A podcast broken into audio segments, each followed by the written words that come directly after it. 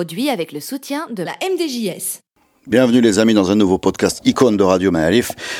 Nous sommes euh, très heureux de vous retrouver à la recherche, euh, à la, découverte de ceux dont on aime parler. D'ailleurs, hein, si vous voulez participer à Icône, ben, envoyez-nous un message hein, euh, sur tous les réseaux qu'on qu'on a. On serait content de vous entendre parler de gens qui vous ont inspiré. Euh, je suis avec euh, Rim Khalidi, Khalidi, pardon, qui est patronne de Lumnes et je sais que tu as démarré un podcast. Alors à chaque fois, on va le dire, euh, un podcast qu'on découvre sur ton site lumnes.ma, c'est ça? Exactement, Khalqin Saada. Khalqin Saada, oui. Creating Happiness. Creating happiness. La plus jolie expression en déjà pour moi. Khalqin Saada. Je trouve ça hyper joli, ouais, hyper conceptuel. Khalqin Saada. خلقين سعادة يا- ك- كان واحد بحال ما خلقينها من والو en fait, Ah, mais justement, c'est ça qui est beau. de peu de choses. C'est vrai hein, que c'est une belle attitude. Et euh, Mouna Belgeleni, salut Mouna, Hello. en forme. Ouais, comme Bon, d'hab. Super. Alors on commence par euh, Elim, on commence par toi. Ah. De qui veux-tu nous parler, s'il te plaît? Alors moi, je vais vous parler de Abdullah Al-Aroui. Gros dossier. Gros dossier. Je vais essayer d'en parler en tout cas du haut de ma petitesse. c'est quelqu'un qui m'a beaucoup marqué par ses passages euh, sur euh, 2M, etc. euh, Et ses no- nombreuses prises de parole. Donc c'est un universitaire, euh, un historien, islamologue euh, et romancier marocain, donc très connu. C'est l'un des intellectuels les plus respectés aujourd'hui dans le monde arabe euh, contemporain, mais aussi dans le monde tout court. Il a gagné énormément de prix, etc. Il est né à Ezmour. Il, s'est fait connaître euh, à travers ses deux livres, euh, L'idéologie arabe contemporaine et Islam et modernité. C'est quelqu'un qui a beaucoup réfléchi à l'opposition Orient-Occident. euh, il est vraiment dans une pensée complexe. Bon, je saurais pas la, reproduire avec fidélité, mais en tout cas dans les grandes lignes, enfin éviter justement ces oppositions qui sont essentialisantes, euh, atemporelles, intemporelles aussi, et qui du coup créent des biais de compréhension du monde arabe dans lequel, on- enfin du monde dans lequel on vit euh, de façon générale. Il est assez difficile d'accès, donc euh, moi j'ai essayé de lire quelques livres. C'est vraiment très euh, conceptuel, etc.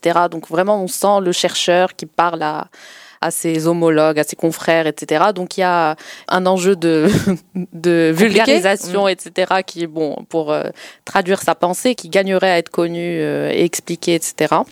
On dit de lui qu'il est moderniste, donc il a une vision très particulière de la religion. Euh, Il a repensé donc euh, justement tous les grands concepts finalement à, à la lumière du contexte euh, arabo-musulman en général, donc les concepts de liberté, d'idéologie, le concept de raison, etc. Donc vraiment on est sur une pensée complexe de haut vol. Donc il a dit beaucoup de choses avec lesquelles, enfin, qui retentissent en tout cas en moi. Il dit quelque chose de très joli sur le fait que le Maroc est une île finalement et qui doit se penser comme tel et que même si euh, on a l'impression, on parle souvent donc du Maroc au carrefour d'énormément de choses, mais il a une dimension insulaire qui fait de lui un, un lieu particulier avec une pensée particulière, une géographie, une démographie particulière. Et je trouve ça assez joli, assez vrai. En tout cas, ça a de l'écho en moi. Il parle aussi beaucoup de la problématique de la langue. Bon, je sais que je parais un peu réactionnaire à être d'accord avec lui, mais bon, c'est un Que, sujet. que dit-il c'est- quand on ne sait pas? Que dit-il sur la langue? Euh, sur euh, notamment la problématique de la Darija qui est sur laquelle euh, je suis absolument pas euh, enfin je fais pas du tout euh, l'unanimité avec mes potes quand on en parle. Euh, donc lui, il est vraiment pour le, maintien de l'arabe, qui est pour lui euh, la langue qui nourrit la Darija et le, le chemin inverse euh, est moins naturel. Bon, bon je m'accroche un peu à lui pour, euh, pour défendre ce point. Je, je sais que Reda a une, conviction euh, différente, mais on en parlera. Non, non, non, on n'est pas là pour établir, les, les convictions? Non, non, mais je, je t'écoute. Hein. Vas-y, exprime-toi. Il faut écouter, il faut écouter. Non, mais Faut j'ai- beaucoup aimé justement le débat qui m'a marqué, euh, dont je parlais sur 2M, qui parlait Avec, justement euh, de ce point, Mm. avec euh, Ayouch en à face, l'époque. mais- qui est un, un Défenseur défenseur. de la Darija. mais, mais ouais, enfin, euh, plutôt que de se ruer sur, euh, sur ce qui fait plus polémique, enfin, qui semble quand même un petit peu avoir au minimum vieilli dans sa pensée, disons, pour rester, euh, en tout cas, il y a, il y a d'autres choses hein, qu'on peut mettre en, en avant dans, dans sa pensée. hein. On a fait énormément de podcasts histoire, on n'a jamais eu l'occasion de pouvoir l'inviter, mais par exemple, euh, une des choses qui m'a marqué, c'est euh, sa conceptualisation, sa modélisation des trois pouvoirs marocains.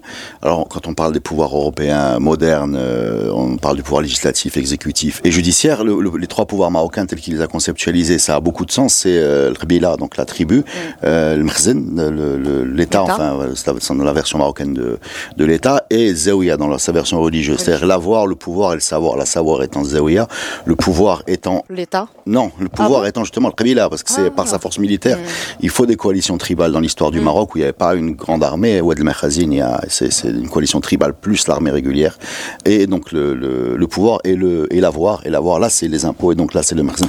Et cette façon euh, que euh, bien après qu'il ait écrit ça, euh, ça résonne encore chez les historiens qui posent ça comme une, une évidence. Bah, il a fallu que quelqu'un le conceptualise. Et de façon générale, là, moi j'ai beaucoup de respect pour quelqu'un qui a écrit autant de livres. Je pense en arabe et en français d'ailleurs, hein, si je me trompe pas. Même en anglais, Même en anglais, voilà. Donc il y a, il y a, non, non, mais c'est, ça fait partie. C'est l'intellectuel Oui, au sens noble du terme. Et ça dépasse bien évidemment ce qu'on peut penser sur ses positions, parce que le fait de, de poser, de l'argumenter, de réfléchir, euh, pas des livres, hein, pas par des tweets. ça, ouais, ça, ça pose. Réflexion le- menée à- ouais. à Et- terme, Et c'est d'ailleurs- une des, une des, un des reproches qu'on peut faire à énormément d'intellectuels actuels, parce qu'il y en a. enfin, la pensée n'est pas morte, mais bon, euh, après il faut qu'ils produisent, et, et là c'est plus compliqué. euh, L'ère de la vitesse. Voilà, exactement, exactement. Autre chose sur Euh, Abdallah Il y avait un dernier point peut-être euh, qui a justement a fait beaucoup polémique euh, dernièrement et sur lequel bon, beaucoup de gens sont revenus, c'est compréhension des mouvements, euh, des printemps arabes, etc. Et euh, sa, vision, euh, disons, un peu radicale des mouvements populaires et qui viennent d'en bas. Euh, De façon générale, hein, tout ce qui vient d'en bas, en général, chez lui, on peut étendre ça au reste de sa pensée. bah, sur euh, voilà Non, mais sur je- laquelle je, on je- pourrait. je le euh, dis avec euh, avec euh, sin- sincérité. En fait, tu, tu as quand même cette impression dans dans sa façon de réfléchir et de penser. Il y a, il y a- Un élitisme. hein D'un élitisme. Oui, en fait, il y a une certaine méfiance, en tout cas, pour ce qui n'est pas savant ou voilà, qui n'est pas noble. Ouais, qui n'est pas noble, qui n'est pas noble. Mais mais je le dis, je le dis avec beaucoup de guillemets parce que je suis pas spécialiste. Et mais je le répète, hein, plutôt que de focaliser sur ce qui fait euh, Polémique. polémique ou ce qui semble quand même avoir avoir vieilli par rapport à ce qui. ce qui- Oui, en tout cas, euh, moi j'adorerais l'écouter encore plus aujourd'hui sur. C'est un euh, érudit, c'est un érudit. Clairement, un et, érudit. et, et même sur les positions qui me semblent comme ça de prime abord, enfin difficiles à entendre parce qu'elles résonnent pas, notamment la dernière sur les mouvements populaires. J'aimerais l'entendre sur ça et je, je suis sûre, qu'il doit avoir une complexité dans sa façon d'appréhender la chose qui peut être intéressante à, à écouter, même vrai. sans doute. Oui, on aimerait bien, on aimerait bien l'entendre, c'est vrai. Vous avez remarqué que je n'avais rien à dire. Eh ben écoute, on va pas écouter Abdallah oui, chanter. Non, ben merci beaucoup.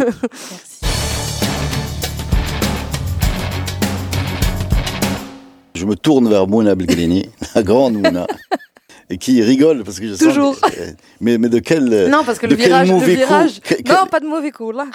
Juste un, un petit virage. Je sens euh, l'espièglerie. Non, vous discutiez arabe classique et d'Alija. Moi, je vous. Non, non, Je- pas discuté, hein, j'ai rien dit. là, Moi, j'ai rien dit. Mon, mon J'ai icône une est. flopée par contre de linguistes qui arrivent dans les podcasts où tu, que tu vas avoir du mal à contredire. Non, mon icône est Amazir. D'accord Elle est Amaziria, elle est, elle est d'Agadir, de Inzgan plus exactement. Oui, à côté d'Agadir. Absolument. Elle s'appelle Aisha Zeti. Euh, elle s'appelle, son nom de scène, c'est Aisha Tachinouit. Oui.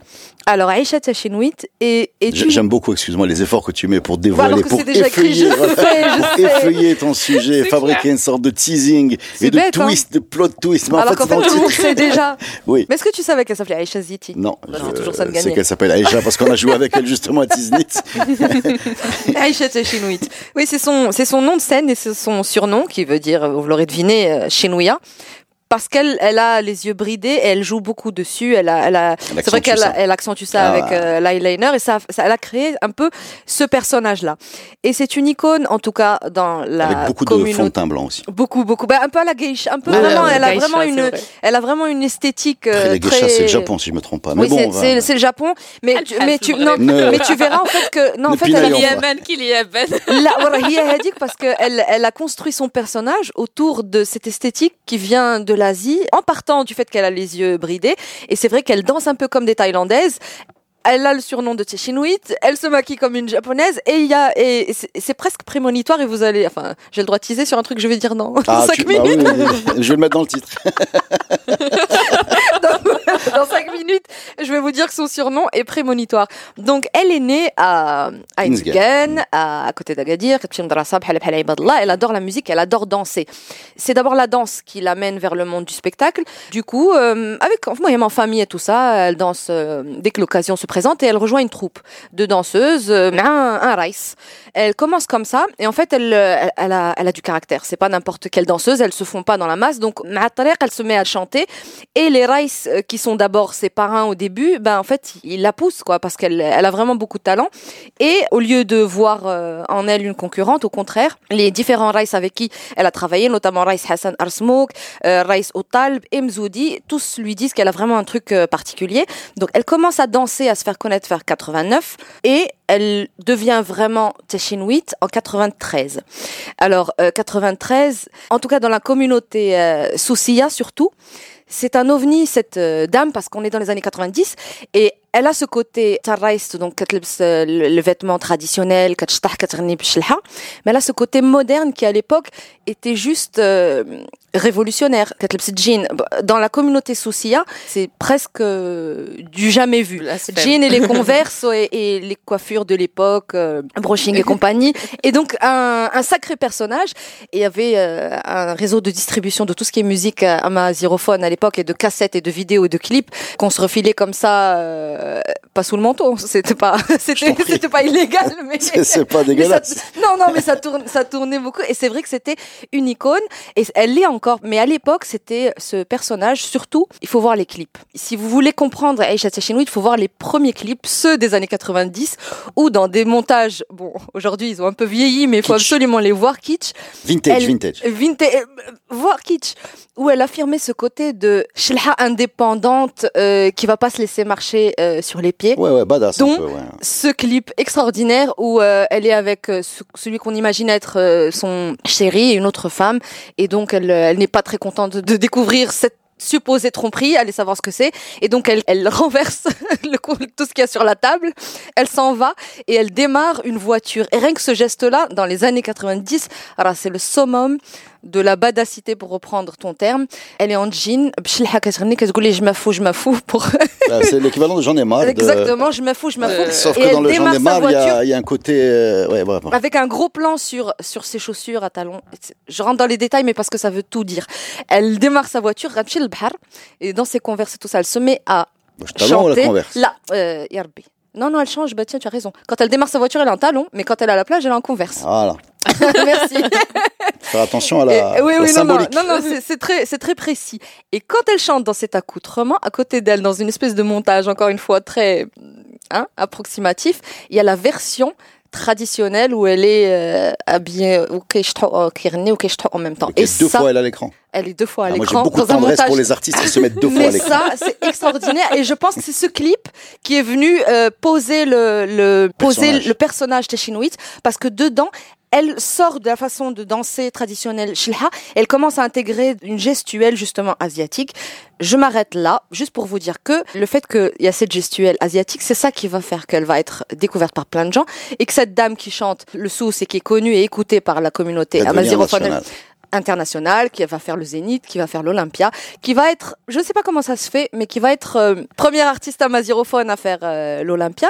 Et il y a une danseuse japonaise Mm. qui va euh, tout simplement être séduite par cette technique de danse, Aleh le Japon, et elle va euh, commencer à donner des cours de danse. Mais ça va- c'est une star en fait. Teshinuit, si vous posez la question, bon, en même temps il y a beaucoup de stars internationales qui sont stars au Japon. On connaît leur euh, amour de tout ce qui est différent. En fait, il y a Genre une Mireille école. Mathieu, quoi. Mais non, mais il y a une école où on apprend à danser, à chanté comme euh, Chashinuit. Donc euh, au, Au Japon. Japon, oui. Attention, on au va Japon- vérifier. hein. Non, non, vérifie. Vérifie au Japon. Vérifie. Au Japon, il y a des gens euh, qui Donc, idolâtrent en fait, c'est c'est la boucle qui se boucle. C'est ça, c'était prémonitoire. Et ça a ouvert, euh, comme c'est l'Asie, elle a touché donc cette partie du monde, bah, ça lui a ouvert d'autres portes où elle, elle est connue en Thaïlande, elle est connue au Laos, elle est connue au Vietnam. Et elle, fait, elle a fait des concerts. euh, le, au Japon, il y a des vinyles, il y a des CD, il y a C'est des fou. C'est est une icône amazighophone au Maroc et au Japon, allez savoir pourquoi. une icône nippone. En plus, Est-ce que Kader japonais, le fameux auteur de Mamma Mia, hymne de tous les stades de foot, Je ne saurais, je ne saurais. Mais, mais ce qui est drôle, et je vais m'arrêter là, c'est que c'est une c'est vraiment une icône pour le coup. Et encore une fois, moi, vous, vous l'aurez compris, je pense, en, en- maintenant, ça fait un petit moment que, et que je suis invitée à, à ce podcast. J'aime bien les icônes flamboyantes. Oui. Et elle, c'est vraiment le cas. Et j'aime bien les icônes aussi qui durent dans le temps parce qu'elle continue à être présente. En 2017, elle a sorti un, un, un titre. Je pense qu'elle a vraiment compris que pour, euh, voilà, euh, elle a fait le, truc à la sauce marocaine. Elle a ramené des danseurs. Elle a fait un beau clip. Elle avait battu à l'époque un, un record de 2 millions de vues en moins de 24 heures.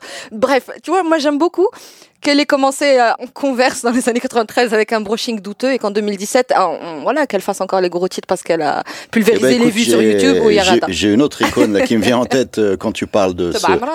Non, non, ce côté un peu féministe, euh, Takchi, je pense beaucoup à Najda Tsabo. Oui. Voilà, peut-être un petit peu avant. peut-être. euh, Voilà, un petit peu euh, avant, je pense, dans- voilà, plus au nord et, et, avant, dont je te charge de nous préparer un portrait. J'adore cette dame. C'est Allah. Voilà. Tu vas faire tes devoirs? Entre temps, on écoute Aïcha Chinoït et on valide. Merci beaucoup. Super, génial.